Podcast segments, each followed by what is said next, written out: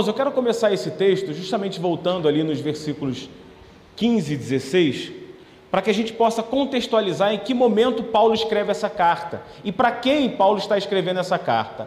Ele diz: tenham cuidado, não sejam como insensato, porque os dias são maus.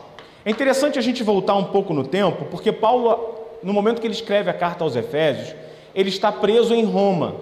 Ele havia quatro anos antes disso plantado essa mesma igreja em Éfeso. Éfeso era uma cidade muito grande, muito importante na Ásia. E o que aconteceu naquela plantação, na plantação daquela igreja, quando Paulo estabelece aquela igreja, é, é relatado em Atos como um momento de grandes maravilhas. É, em nenhum momento na história apostólica é, foram realizados tantos milagres, tantos sinais, tantas coisas grandiosas através de algum apóstolo, como, como havia acontecido no momento da plantação da igreja de Éfeso. Paulo, quando está a pregar naquela cidade, as multidões se convertem de tal forma que eles vão para a praça pública queimar os seus ídolos. Era uma cidade extremamente mística, extremamente pagã, uma cidade que tinha um grande comércio de coisas religiosas, uma cidade onde todos ali tinham alguma crença.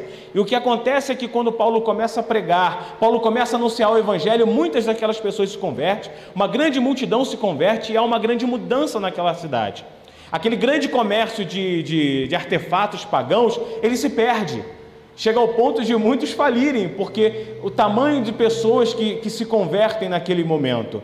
E além disso, naquele, naquela cidade é onde Atos relata que Paulo levava, as pessoas levavam tecido de Paulo, lenços que passaram por Paulo, que eram, que eram de uso pessoal de Paulo, até os enfermos e os enfermos se curam.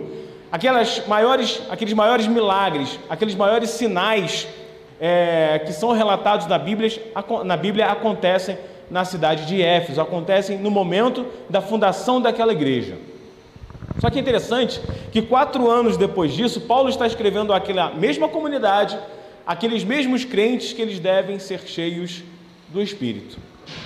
Então, veja que, que é interessante que hoje, e aí é uma primeira, primeira observação que a gente já faz desse texto, na verdade, uma primeira crítica ao que muitos vem pensando e achando sobre mover do Espírito, é que Paulo, quando escreve a essa igreja, que viu de fato manifestações maravilhosas do Espírito acontecerem, se você pegar o livro de, de Efésios e ler essa carta por completo, você não vai ver Paulo trazendo à memória aquilo que ele fez. Quando Paulo vai falar sobre ser cheios do Espírito, ele não vai voltar no tempo em que ele, aconteceram aqueles milagres e falar: vejam, lembram como foi os milagres, lembra como aconteceu aqueles sinais, lembra como havia sinais e maravilhas e, e distribuição de dons, como, como aquelas pessoas foram curadas. Ele não faz isso. Paulo, quando volta e escreve a, aos Efésios que eles devem ser cheios do Espírito, ele não traz à memória dos Efésios, daquele povo, daquela igreja, os sinais e maravilhas. Hoje é muito comum é, na igreja evangélica, principalmente no meio pentecostal, associar ser cheio do Espírito com falar em línguas, com profetizar, com, com milagres, com dons de cura, com dons diversos. Hoje é muito comum que seja pregado no meio evangélico de que para você ser cheio do Espírito, você deve manifestar algum sinal especial, alguma forma especial de manifestar um dom, alguma forma especial de fazer algum milagre, alguma forma especial de falar, alguma forma especial em que algo extraordinário aconteça. Isso é muito comum, mas a primeira lição que a gente tira daqui, a primeira crítica é de que Ser cheio do Espírito é diferente de sinais e milagres. Ser cheio de, do Espírito não significa manifestar sinais, milagres e dons extraordinários. Não é isso que Paulo quis dizer quando ele disse para que os Efésios fossem cheios do Espírito. Uma segunda crítica que a gente pode fazer é que muitas pessoas hoje associam o Espírito Santo a uma força, a algo abstrato, a uma energia abstrata que se, que, que se movimenta, a um vento, que o Espírito Santo é um fogo, que o Espírito Santo é alguma coisa que acontece, algum arrepio que me dá na espinha, e isso seria o Espírito Santo. Quando na verdade nós não podemos perder de vista que o Espírito Santo é Deus.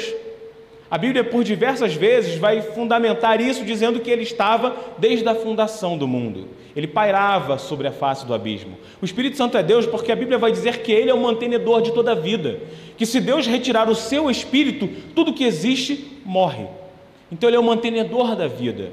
E ele é Deus porque é ele quem opera os milagres, o milagre da fecundação e o milagre da ressurreição de Cristo. É pela obra do Espírito Santo. E além de ser Deus, ele é uma pessoa. Ele é uma das pessoas da Trindade. E nós não podemos, por mais que esse tema seja complexo e difícil de entender, esquecer que o nosso Deus é um, mas três. Ele é um Deus, mas três pessoas. E como pessoa, o Espírito Santo deseja se relacionar conosco.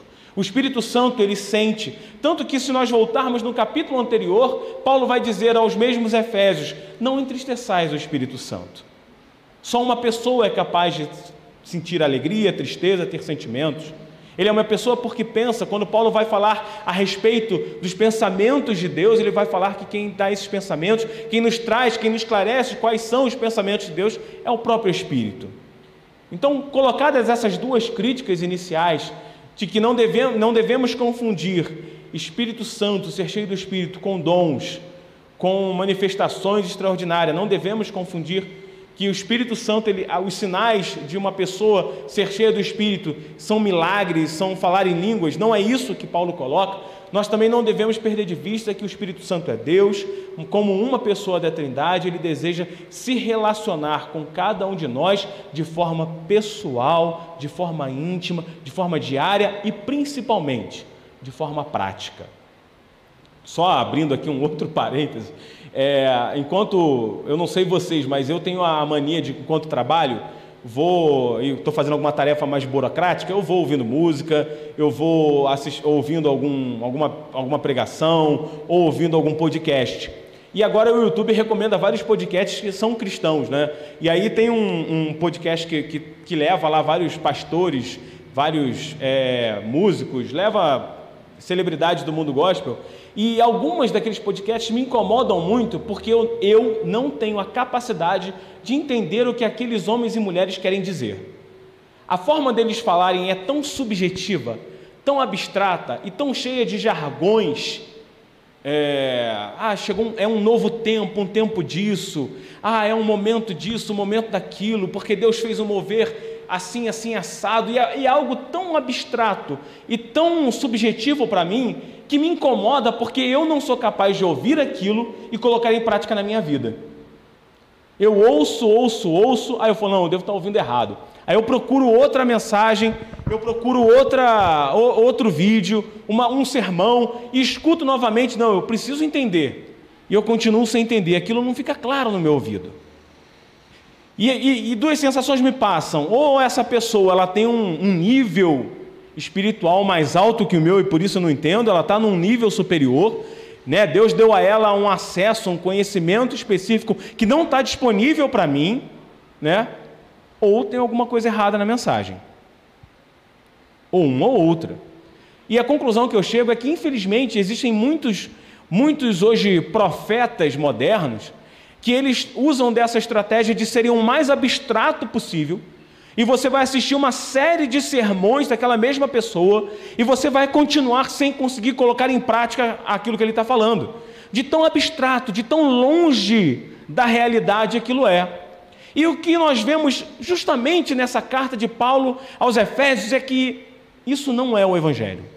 O Evangelho ele tem que ser prático, ele tem que ser objetivo. Você tem que ouvir, você tem que ler a palavra de Deus e tem que ser capaz de colocar em prática. E se nós pegarmos essa carta como um todo, nós vamos ver que Paulo escreve com tremenda coerência. Do início ao fim, Paulo vem narrando e vem nos ensinando a forma de agir, a forma de nos colocar, a forma que nós devemos viver para sermos cheios do Espírito.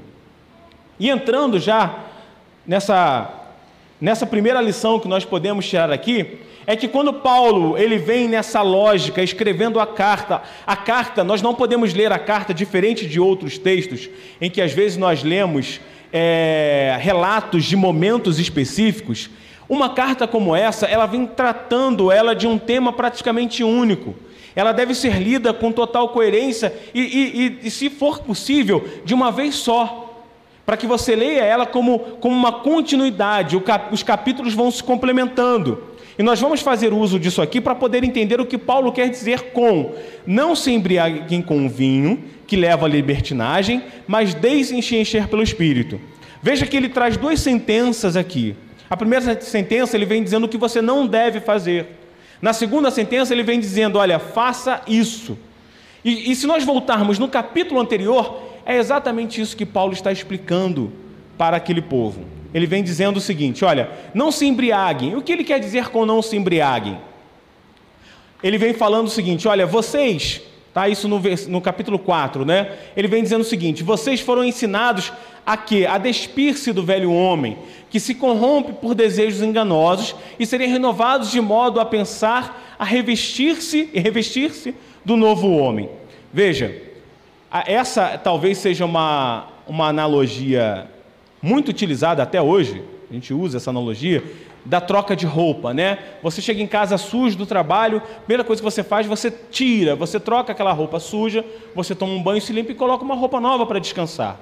E é isso que Paulo vem tratando com, aquele, com, aquela, com aquela igreja desde o início dessa carta. Vocês foram ensinados Paulo ele não vai trazer aqui a memória dos milagres que ele fez, mas ele vai falar o seguinte: lembra dos meus ensinamentos? Lembra daquilo que eu falei com vocês? Vocês foram ensinados a despir-se do velho homem, a deixar para trás aquilo que é errado, a deixar para trás o pecado, a deixar de viver conforme vocês viviam antes, na idolatria, no paganismo. Você tem que se despir dessa velha criatura e revestir-se do novo homem. Vocês devem deixar de se embriagar com vinho e devem encher-se do espírito. E na prática? Já que nós falamos aqui sobre ser práticos, o que isso quer dizer? Paulo ele responde. Ele vem dizendo nos versículos anteriores que aquele, aquele que é mentiroso deve abandonar a mentira e falar a verdade. Aquele que se ira com facilidade não deve ficar irado, não devem pecar com a ira, mas devem se tornar apaziguadores. Aquele que furtava, não furte mais. Antes, trabalhe. Palavra torpe não saia da boca de vocês, mas apenas o que for útil para edificar. Veja que Paulo vem dando lições práticas do que ele quer dizer. Ele vem dizendo: se antes você vivia em pecado, se antes você vivia na prática do pecado, se antes você vivia fazendo aquilo que era errado, pare, pare de fazer, pare de trabalhar para o mal, pare de viver olhando para as coisas do mundo, pare de viver praticando aquilo que é errado e mude. E aqui uma observação interessante é que Paulo, voltando aqui no texto, se me ajudar, me ajudou. Ele diz: abandone a mentira. E ele não para por aqui. Veja que Paulo, quando ele vai dar uma ordem para que nós deixemos de fazer algo, ele não para naquilo apenas dizendo: olha, você só tem que parar de pecar, você só tem que parar de mentir, está tudo certo. Não, ele complementa: fale a verdade. Você que furtava, pare de furtar, mas também trabalhe. Aquele que falava palavra torpe, aquele que tem a prática de tudo que fala, está falando um palavrão, está falando errado, e aqui não é só a questão do palavrão, do xingamento, não, é aquela pessoa que também que tudo que ela vai falar, ela está falando alguma coisa para derrubar alguém. Aquela pessoa que tudo que sai da boca dela é negativo, é para derrubar, é para entristecer o coração do outro. Ele está dizendo: olha, além de você parar com isso, você deve falar aquilo que for útil para edificar. O que ele está querendo dizer é que é pecado tanto mentir quanto não dizer a verdade. Provérbios vai dizer que aquela pessoa que não faz o bem por opção, que ela tem a chance de fazer o bem ao outro e não faz, ela está pecando. A pessoa que não faz o bem por qualquer motivo, simplesmente por não quis fazer, mas eu também não fiz o mal, ela está pecando também. E é isso que Paulo está dizendo com não se embriaguem com vinho. Eu não me embriago com vinho, mas eu já fui salvo, Deus já me salvou, quero viver uma vida de crente aqui, sem grandes desafios, sem grandes expectativas, já fui salvo, já está bom, já é o suficiente. Não, ele está dando um mandamento aqui. Paulo ele está dando uma ordenança para a igreja, mas deixem-se encher pelo Espírito. Em outras traduções, sejam cheios do Espírito, encham-se do Espírito. E, e, no original grego aqui, eu não sou especialista, eu recorri a outros especialistas para poder me ajudar com isso. O original grego é um mandamento, é uma ordem, é algo imperativo. Aquele cristão que fala, não, eu só não vou me embriagar com vinho, eu só não vou viver embriagado, e simplesmente não busca ser cheio do Espírito, ele está pecando também, porque é um mandamento. Paulo deixa isso como um mandamento, como uma ordenança para a igreja, mas encham-se do Espírito. Então, uma segunda lição que precisa ser dada aqui, já que eu disse que ser cheio do Espírito não são sinais, ser cheio do Espírito não são milagres, ser cheio do Espírito não é falar em línguas, nós precisamos aqui esclarecer o que é ser cheio do Espírito. Na palavra de Deus há uma relação muito forte entre o Espírito Santo e a própria palavra. Se nós procurarmos em outros textos bíblicos, nós vamos ver que a obra salvífica, quando Deus ele, ele faz o plano da salvação, e Cristo vem, principalmente no livro de João, isso foi muito claro, Senhor Jesus diz diversas vezes: Eu vim cumprir a vontade do meu Pai, eu vim apresentar o Pai, eu vim viver da forma como o Pai quer. E já no final do livro de João, chegando por volta do capítulo 14, 15, 16, antes do Senhor Jesus ser preso e crucificado, ele começa a explicar aos discípulos o que vai acontecer após a sua morte. Então ele diz: Olha, eu vou para o Pai, vou preparar moradas para vocês, mas vocês não ficarão sozinhos, porque eu enviarei o Espírito Consolador. E o que esse Espírito Consolador fará? Ele vai julgar o mundo, ele vai trazer é, reconhecimento do pecado, fazer com que as pessoas sejam convencidas do pecado, da justiça e do juízo. E ele vai fazer com que os discípulos se lembrem. Foi a obra do Espírito Santo que fez com que os discípulos, depois de algum tempo sem Jesus, se lembrassem de tudo aquilo que Jesus fez e disse. Não pense vocês que os discípulos estavam automaticamente escrevendo as suas cartas, escrevendo os seus evangelhos enquanto estavam com Jesus. Não. A Bíblia vai dizer que eles começaram a escrever isso em momento posterior. E quem trouxe à memória todos os feitos de Cristo? Foi o Espírito Santo. Porque a obra do Espírito Santo, como dita pelo próprio Senhor Jesus, foi que ele traria à memória. Foi que ele, ele não falaria do que era dele, mas ele falaria daquilo que foi dado. Cristo ele volta ao Pai e envia o Espírito para que esse pudesse nos trazer à memória Cristo, para que esse pudesse esclarecer a nossa mente, para que esse pudesse abrir o nosso entendimento para tudo aquilo que Cristo fez. O Espírito Santo ele, ele, ele glorifica a Cristo, ele apresenta a Cristo através da palavra de Deus. Não podemos perder de vista que Cristo é o Verbo, é o Verbo vivo que se encarnou e que a, toda a Bíblia aponta para Cristo. E quem faz e quem traz à memória as obras de Cristo é o Espírito Santo. Então, ser cheio do Espírito está muito mais relacionado a ser cheio da palavra de Deus, a ser cheio do conhecimento a respeito do próprio Cristo, do que ser cheio de milagres extraordinários e maravilhas e coisas é, sobrenaturais. Tanto é que Paulo, quando escreve Efésios, ele está escrevendo também a carta irmã ali de Colossenses, e que ele vai dizer um texto muito parecido com o que lemos. Ele vai dizer: habite ricamente em vocês a palavra de Cristo, ensinem e aconselhem-se uns aos outros, com toda a sabedoria, cantem salmos, hinos, cânticos espirituais, com gratidão a Deus em seus corações. Não é muito semelhante ao que acabamos de ler no, no livro de Efésios? E essa semelhança ela não é coincidência apenas, é uma orientação que habite em vós ricamente. Vamos voltar aqui, me ajuda, por favor. A palavra de Cristo. Então, ser cheio do Espírito é ser cheio da palavra de Deus, é ser alimentado pela palavra de Deus, é ser alimentado constantemente pelo Evangelho, é trazer à memória os feitos de Cristo, é fazer como Paulo fez, que durante toda essa carta ele vai buscar que os efésios se lembrem daquilo que ele ensinou a respeito da obra da salvação, é ensinar quem, quem eles eram. Tanto que um dos textos mais famosos de Efésios é Efésios 2, quando ele vai falar: Antes eram inimigos de Deus e agora fomos reconciliados, reconciliados pela fé em Cristo, não por obras para que ninguém se glorie. Esse texto está em Efésios, e é isso que Paulo faz questão de lembrar aquele povo. Paulo faz questão de lembrar aquela igreja que eles não devem se perder em vãs filosofias, não devem se perder em questões abstratas, não devem se perder em mistérios que a Bíblia não quis explicar. Pelo contrário, aquele povo deveria se lembrar constantemente de que fomos salvos pela graça.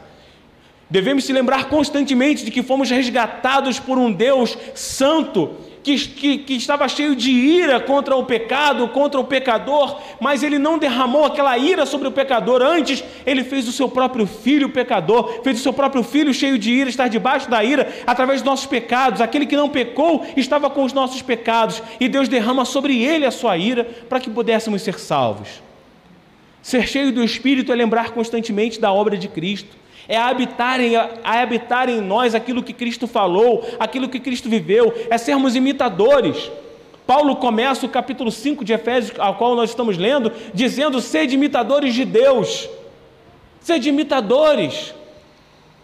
Para que possamos ser cheios de Deus, precisamos imitá-lo, precisamos conhecê-lo, precisamos meditar na Sua palavra todos os dias, precisamos nos alimentar daquilo que Ele nos ensinou, porque senão perdemos de vista, porque senão o dia a dia nos tira de vista aquilo que, que Deus deixou tão ricamente para nós. E chegando na, na última lição, nós vamos ver que você pode talvez perguntar assim, ok, entendi que o que não é ser cheio do Espírito, entendi o que é ser do Espírito, mas como? Já que uma das críticas que eu, que eu fiz aqui foi sobre ser prático.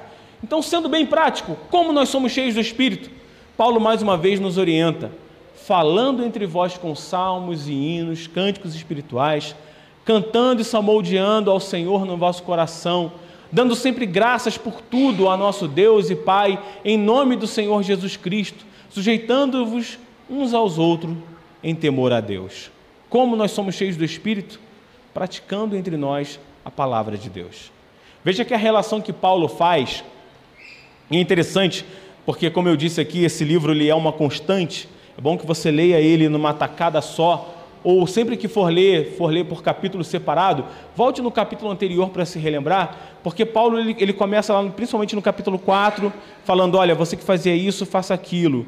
E aí ele vai falando, passa pelo capítulo 5 e começa dizendo: Olha, é, é, seja cheio do espírito, não como bêbado lá de vinho, né? Ele faz justamente essa analogia de que a pessoa que está cheia de vinho, embriagada, ela está fora de si ela faz coisas que ela não faria sóbria, né? Ela é dominada pelo vinho. E quando ele fala ser cheio do Espírito, ele está dizendo exatamente para que nós venhamos ser dominados pelo Espírito, para que a nossa conduta, a nossa razão, a nossa forma de pensar seja com a ótica e com a visão de sermos cheios do Espírito, do próprio Deus, e não do álcool, como algumas pessoas fazem. Né? Por que isso? Porque normalmente, quando uma pessoa está embriagada, ela, o convívio social dela se deteriora ela não é mais tão fácil de lidar com uma pessoa embriagada quanto uma pessoa sóbria. Por mais que muitas pessoas, ah, toma um pouquinho aqui só para você ficar mais alegre, mais solto, descontraído, a pessoa embriagada, pelo contrário, ela vai ficar, ela vai passar dos limites que o convívio social pede. Ela vai além daquilo que deveria. Já o, olha o exemplo de como é uma pessoa cheia do espírito. Ela suporta uns aos outros. Ela fala de Deus uns para os outros. E aqui vem mais um alerta para a igreja, porque muitas comunidades, e falamos isso no, no sermão sobre a, o comissionamento de, de, Isaías, quando Deus comissiona Isaías e manda ele pregar, é que muitas pessoas acham que para serem santas, elas precisam se afastar do mundo, precisam estar num lugar diferente, não podem participar mais da cultura, não podem mais participar da política, não podem mais participar do convívio social, porque elas têm que ser santas separadas. E o que Paulo vai dizer aqui é como que a gente faz para ser cheio do Espírito? É falando uns aos outros. Como uma pessoa que está sozinha, como uma pessoa que está solitária, afastada de tudo, consegue falar entre vós, consegue falar com outra pessoa. Ela pode até falar sozinha, mas não é isso que Paulo orienta aqui.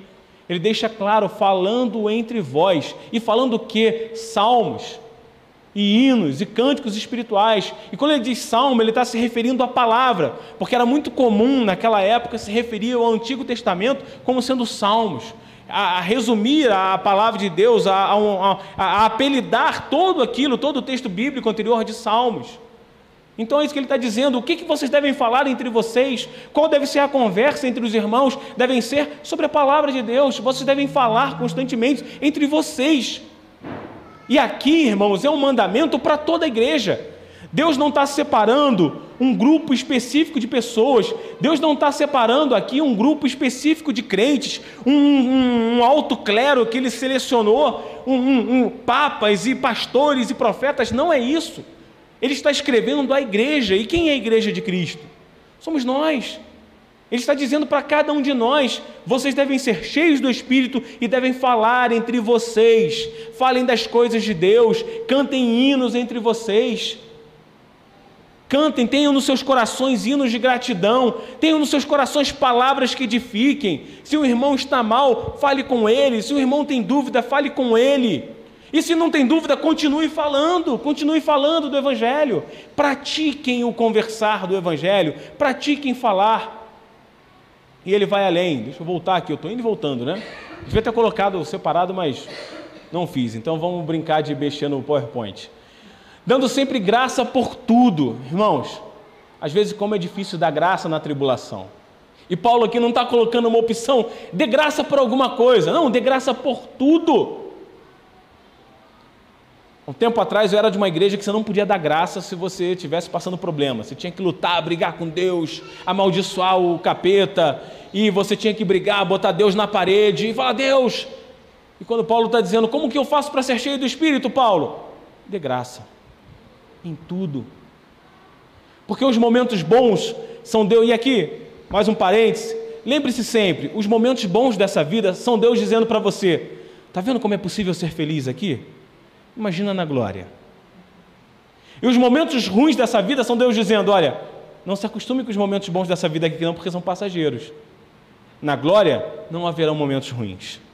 É Deus nos lembrando constantemente que existe um algo melhor é Deus lembrando que a obra dele não foi feita apenas para ficar aqui, no agora, mas é uma obra feita para que você possa ser salvo aqui e possa viver constantemente conhecendo e interagindo com ele por toda a eternidade. E por isso que ele diz: dê graça por tudo. Porque a boa mão de Deus está conduzindo todas as coisas. E por último, mas não menos importante, tem que voltar, não tem que ir para frente. Ainda não vamos encerrar o culto. Sujeitando-vos uns aos outros com temor a Deus. Aqui, se você pegar a sua Bíblia aí agora e ver, você vê que em algumas versões o, a tradução ela separa né, essa, esse versículo do versículo que, que vem, dos versículos que vêm depois, onde ele começa a dizer: mulheres, né, suportem os seus maridos, maridos, amem as suas mulheres, filhos, respeitem seus pais, pais, não perturbem os filhos, você que é patrão, não explore, você que é empregado, respeite fazem é, algumas, algumas versões, elas fazem essa tradução, mas no original não existe essa separação. Então, aquele mulheres suportem o seu marido, ele não existe aquela, aquele suporte ao seu marido, porque ele é, na verdade, uma continuação. Ele já vem falando aqui, suportem uns aos outros, mulheres aos seus maridos, maridos às suas esposas, e assim continuamente. É uma continuação. Paulo já vem dizendo o seguinte: olha, você vai ser cheio do Espírito quando você aprende a conviver quando você aprende a suportar o outro, quando você aprende a entender que o outro é um pecador como você, que você não é melhor do que ele, que ele está cheio de defeitos, mas você também está, e que os mesmos defeitos que Deus perdoou em você, Deus está perdoando e trabalhando neles, e que vocês devem falar entre si sobre a palavra de Deus para que ambos possam crescer, para que vocês possam crescer em graça e em conhecimento. Para que vocês, então, se enchendo-se do Espírito, possam ter uma união, possam ter uma vida de comunhão.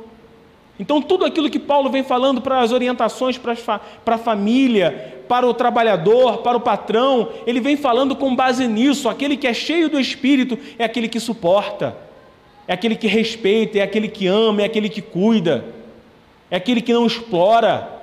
Então, ser cheio do Espírito é isso. Essas são as manifestações práticas de sermos cheios do Espírito. Quando nós conhecemos a palavra de Deus, quando nós temos, temos entendimento de quem Deus é, do que Ele fez por nós, de como Ele nos salvou, de como Ele nos livrou da ira, nós podemos viver em comunhão com os outros. Nós podemos viver em paz, nós podemos viver em harmonia. Então, ser cheio do Espírito é manifestar esses frutos. É aquele que mentia, não mentir mais, mas falar a verdade. Mesmo que ele esteja colocado contra a parede, ele não vai pensar em mentir, ele não vai se omitir, mas ele vai falar a verdade. É aquele que roubava, vai entender que deve trabalhar não com jeitinho. E roubar não é só aquele que assaltava a mão armada ou pegava alguma coisa, mas é aquele que está sempre querendo dar um jeitinho. Ah, se eu posso enriquecer, como é que eu faço para enriquecer? Qual o caminho mais rápido para enriquecer? O caminho mais rápido para enriquecer, segundo a Bíblia, é o trabalho. E é o trabalho duro. É assim, não tem jeitinho, trabalha. aquele que gostava de simplesmente falar mal de todo mundo, aquele que nunca tinha uma palavra doce na sua boca, passa a falar da palavra de Deus.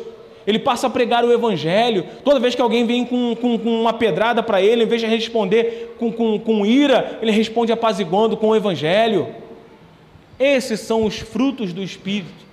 É isso que nós, como igreja, devemos buscar, é isso que nós, como crentes, devemos buscar: sermos cheios do Espírito para que sejamos dominados pelo Espírito, para que sejamos dominados pela vontade de Deus e não mais pela nossa vontade. E para isso nós precisamos nos render a Ele, precisamos reconhecer que somente através da leitura constante, através da meditação da palavra, através da oração, através do relacionamento entre irmãos, é que nós vamos alcançar isso. Nós vamos conseguir cumprir esse mandamento.